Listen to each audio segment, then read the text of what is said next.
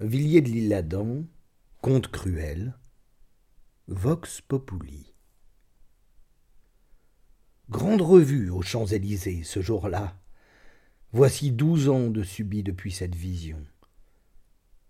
Un soleil d'été brisait ses longues flèches d'or sur les toits et les dômes de la vieille capitale. Des myriades de vitres se renvoyaient des éblouissements. Le peuple, baigné d'une poudreuse lumière, encombrait les rues pour voir l'armée. Assis devant la grille du parvis Notre-Dame, sur un haut pliant de bois, et les genoux croisés en de noirs haillons, le centenaire mendiant, doyen de la misère de Paris, face de deuil au teint de cendre, peau sillonnée de rides couleur de terre, mains jointes sous l'écriteau qui consacrait légalement sa cécité, offrait son aspect d'ombre au tédéum de la fête environnante. Tout ce monde, n'était-ce pas son prochain? Les passants en joie n'étaient-ce pas ses frères? À coup sûr, espèce humaine. D'ailleurs, cet hôte du souverain portail n'était pas dénué de tout bien. L'État lui avait reconnu le droit d'être aveugle. Propriétaire de ce titre, et de la respectabilité inhérente à ce lieu des aumônes sûres qu'officiellement il occupait, possédant enfin qualité d'électeur, c'était notre égal, à la lumière près. Et cet homme, sorte d'attardé chez les vivants, articulait de temps à autre une plainte monotone, syllabisation évidente du profond soupir de toute sa vie. Prenez pitié d'un pauvre aveugle, s'il vous plaît. Autour de lui, sous les puissantes vibrations tombées du beffroi, dehors, là-bas, au-delà du mur de ses yeux, des piétinements de cavalerie, et par éclat des sonneries aux chants, des acclamations mêlées aux salves des invalides, aux cris fiers des commandements, des bruissements d'acier, des tonnerres de tambours, scandant des défilés interminables d'infanterie, toute une rumeur de gloire lui arrivait. Son ouïe suraiguë percevait jusqu'à des flottements d'étendards aux lourdes franges frôlant les cuirasses. Dans l'entendement du vieux captif de l'obscurité, mille éclairs de sensations pressenties et indistinctes s'évoquaient. Une divination l'avertissait de ce qui enfiévrait les cœurs et les pensées dans la ville et le peuple, fasciné comme toujours par le prestige qui sort pour lui des coups d'audace et de fortune, proférait en clameur ce vœu du moment Vive l'empereur Mais, entre les accalmies de toute cette triomphale tempête, une voix perdue s'élevait du côté de la grille mystique.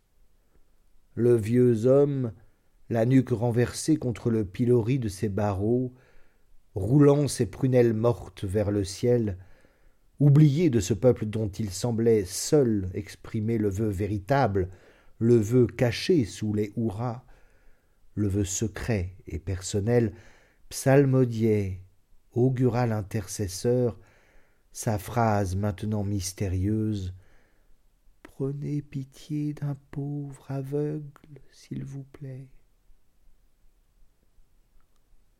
Voici dix ans d'envolée depuis le soleil de cette fête. Même bruit, même voix, même fumée. Une sourdine, toutefois, tempérait alors le tumulte de l'allégresse publique. Une ombre aggravait les regards. Les salves convenues de la plateforme du Prytanée se compliquaient cette fois du grondement éloigné des batteries de nos forts. Étendant l'oreille, le peuple cherchait à discerner déjà, dans l'écho, la réponse des pièces ennemies qui s'approchaient. Le gouverneur passait, adressant à tous mains sourires et guidé par l'amble trotteur de son fin cheval. Le peuple, rassuré par cette confiance que lui inspire toujours une tenue irréprochable, alternaient de chants patriotiques les applaudissements tout militaires dont il honorait la présence de ce soldat. Mais les syllabes de l'ancien vivat, furieux, s'était modifié. Le peuple, éperdu, proférait ce vœu du moment Vive la République Et là-bas, du côté du seuil sublime, on distinguait toujours la voix solitaire de Lazare.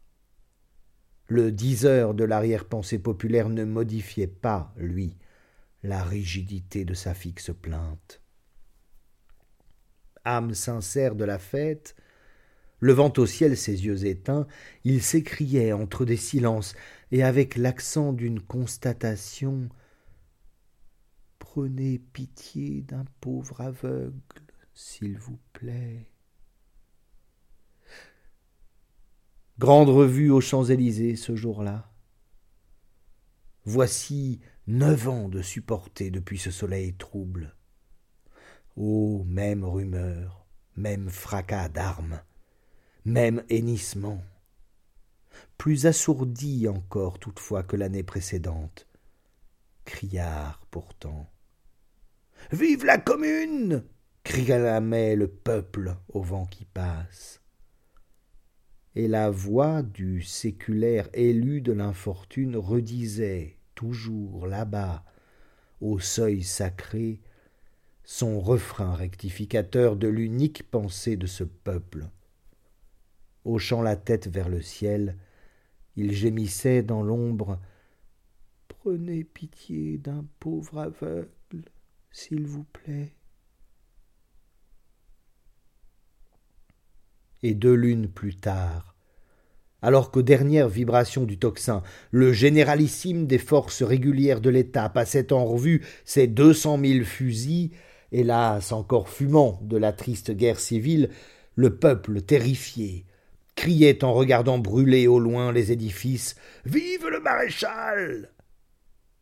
Là-bas, du côté de la salubre enceinte, l'immuable voix la voix du vétéran de l'humaine misère répétait sa machinalement douloureuse et impitoyable obsécration.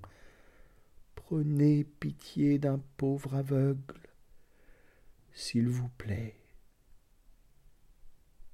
Et depuis, d'année en année, de revues en revues, de vociférations en vociférations, quel que fût le nom jeté au hasard de l'espace par le peuple en ces vivats, ceux qui écoutent attentivement les bruits de la terre ont toujours distingué, au plus fort des révolutionnaires clameurs et des fêtes belliqueuses qui s'ensuivent, la voix lointaine, la voix vraie, l'intime voix du symbolique mendiant terrible du veilleur de nuit criant l'heure exacte du peuple, de l'incorruptible factionnaire de la conscience des citoyens, de celui qui restitue intégralement la prière au culte de la foule et en résume le soupir.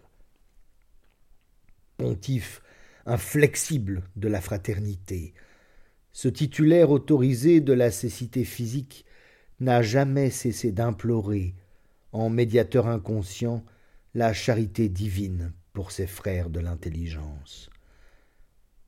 Et lorsqu'enivré de fanfares, de cloches et d'artillerie, le peuple, troublé par ces vacarmes flatteurs, essaye en vain de se masquer à lui-même son vœu véritable, sous n'importe quelle syllabe mensongèrement enthousiaste, le mendiant, lui, la face au ciel, les bras levés, à tâtons, dans ces grandes ténèbres se dresse au seuil éternel de l'Église et d'une voix de plus en plus lamentable, mais qui semble porter au-delà des étoiles, continue de crier sa rectification de prophète.